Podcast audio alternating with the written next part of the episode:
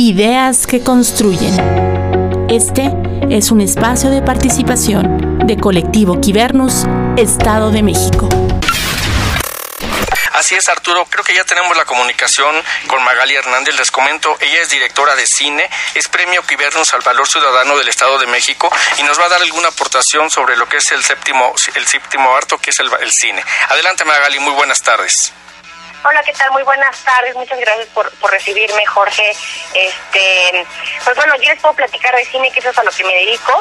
Y en el cine actualmente en nuestro país existen diversas formas de financiamiento que pueden venir de, em, por ejemplo, la, ley del ISR, que es del artículo 226, y después se convirtió en un artículo que se llama 189, por medio del cual eh, las empresas pueden em, invertir en una producción fílmica o de teatro hasta con el, el 10% de su ISR anual. Esto, de alguna manera, es un poco para contribuir en la aportación de, los contenidos de las historias cinematográficas mexicanas y si lo vemos de alguna manera, esto no tiene algún impacto eh, como tal pues en, las empresas, en las empresas, perdón, sino que eh, en vez de darle al SAT este 10%, se lo dan esas producciones y tenemos mucho más de, películas mexicanas. Es importante también señalar que existen otros fondos en el INCINE, en donde pueden eh, hacerse inversiones directas para proyectos de documental o cortometraje, largometraje, y también eh, existen becas que son fondos que dan, por ejemplo, el FONCA, o en cada estado hay algo que se llama PECDAS, que son, que son fondos o becas parecidas a este tipo de financiamientos en donde tú presentas para un proyecto y te pueden eh, apoyar para que esto suceda.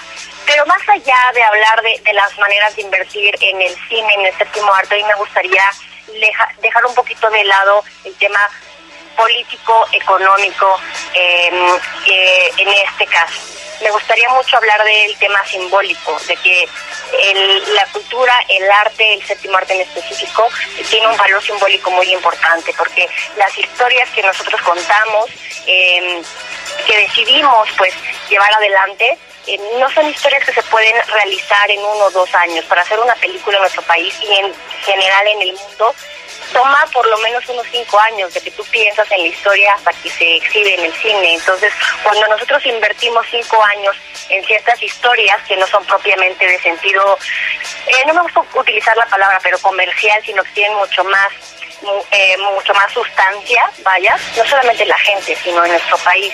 Eh, hay muchas películas que son referentes no solamente por las historias que, que narran, sino porque eh, hablan de un momento, de un tiempo, de una sociedad, en este caso mexicana. Y me parece que es importante rescatar este tipo de temáticas. Yo en específico utilizo al cine como una herramienta de reconstrucción del tejido social. Me parece que el cine es tan poderoso que muchas historias pueden tener un impacto más allá del, como lo digo, del, tema económico o político.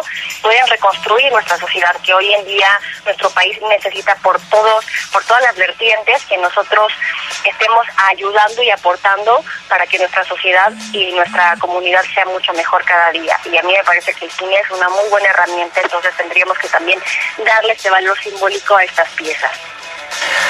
Perfecto, Magali. Oye, cuéntanos, eh, bueno, nosotros nos interesa mucho el tema de la inversión. Tú nos comentas que el tema de invertir para un empresario, si nos está escuchando, el 10% de sus ingresos es deducible. O sea, quiero quiere decir que esa parte se la van a devolver a través de, de, pues, de alguna, de no haber pagado impuestos. Así funciona ese tema, ¿verdad? Porque eso le pudiera interesar a mucha de la gente que nos escucha. Sí, eh, los empresarios, eh, bueno, cualquier persona que, declare, tenga declaraciones anuales, pueden eh, hacer hasta el 10% de su ISR, pueden dirigirlo hacia una producción cinematográfica o también de teatro. Este, esta ley se llama ley del ISR de 189 y se le conoce como eh, EFICINE. Eh, entonces, si pueden buscar más sobre esta información, si algún productor se acerca con ustedes para, eh, que inviertan en, una producción cinematográfica, eh, todo esto es bajo un esquema muy bien consolidado y el SAT, pues, este cuida y vigila que todo esté sucediendo como de la manera más transparente. Entonces, yo a mí me parece que mejor que, que poder apoyar una producción, ya sea de teatro o de cine, eh, con, con impuestos, ¿no? Al final de cuentas, en vez de que se vaya al SAT, Hacienda, pues que puedan crear algo que perdure por muchísimo tiempo. Así es, Magali. Ya nada más para despedirnos, cuéntanos un poco de tu, de tu cortometraje Zul, que, que es la obra en la que estás trabajando en este momento.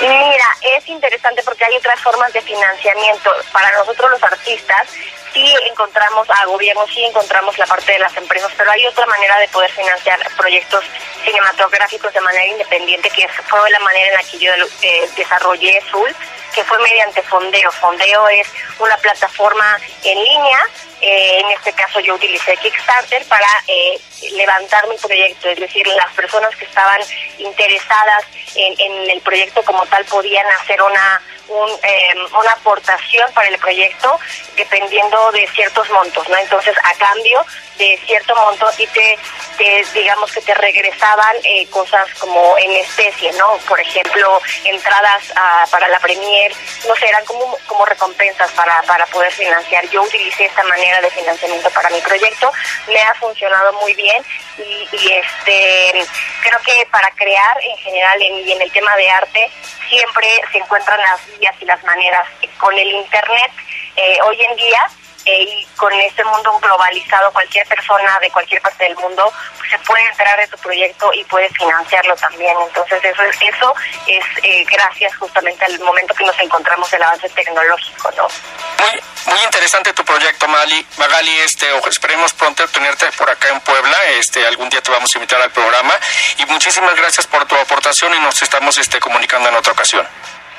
Muchísimas gracias, gracias a tu auditorio y gracias también a, a que ha apoyado mucho este proyecto eh, y ha impulsado también el, el proyecto en el Estado de México y en el país.